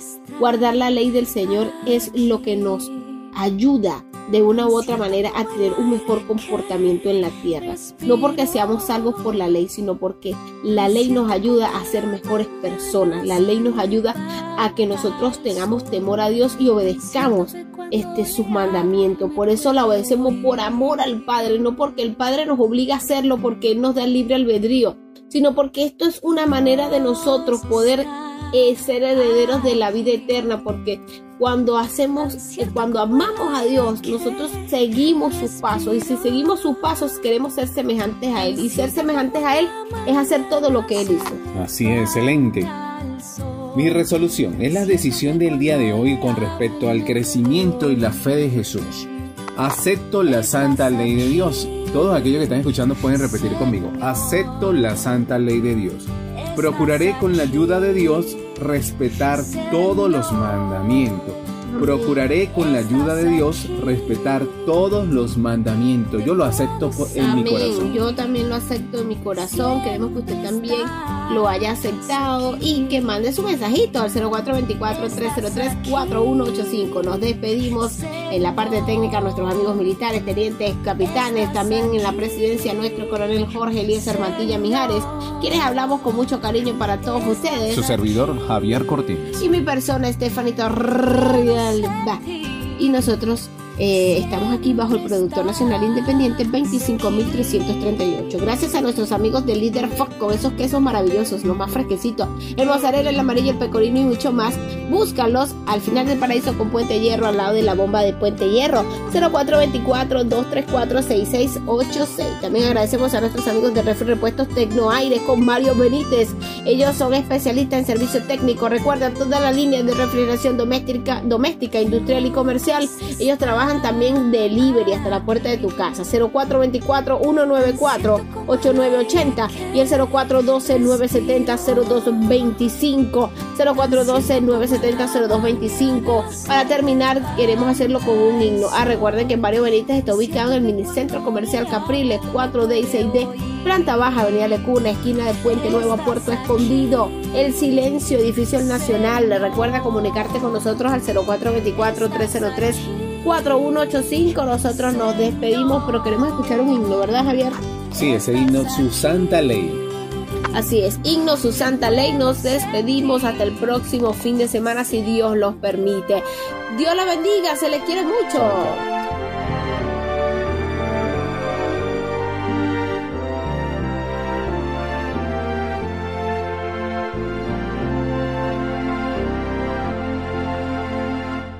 Al andar con Jesús en su fulgida luz, en mi senda su gloria veré y su voz he de oír, pues promete vivir con aquel que obedece por fe.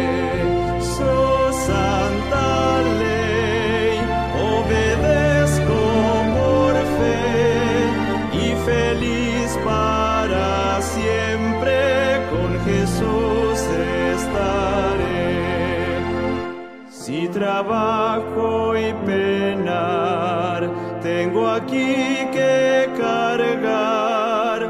Fortaleza en Jesús obtendré, pues alivia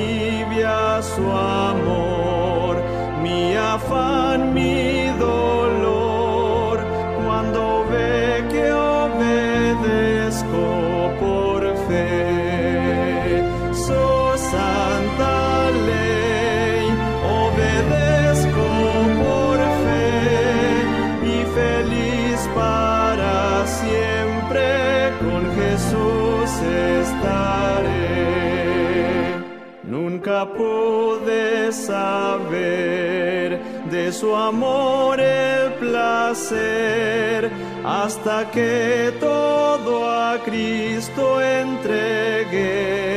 Su bondad, su favor, su poder redentor, goza aquel que obedece por fe.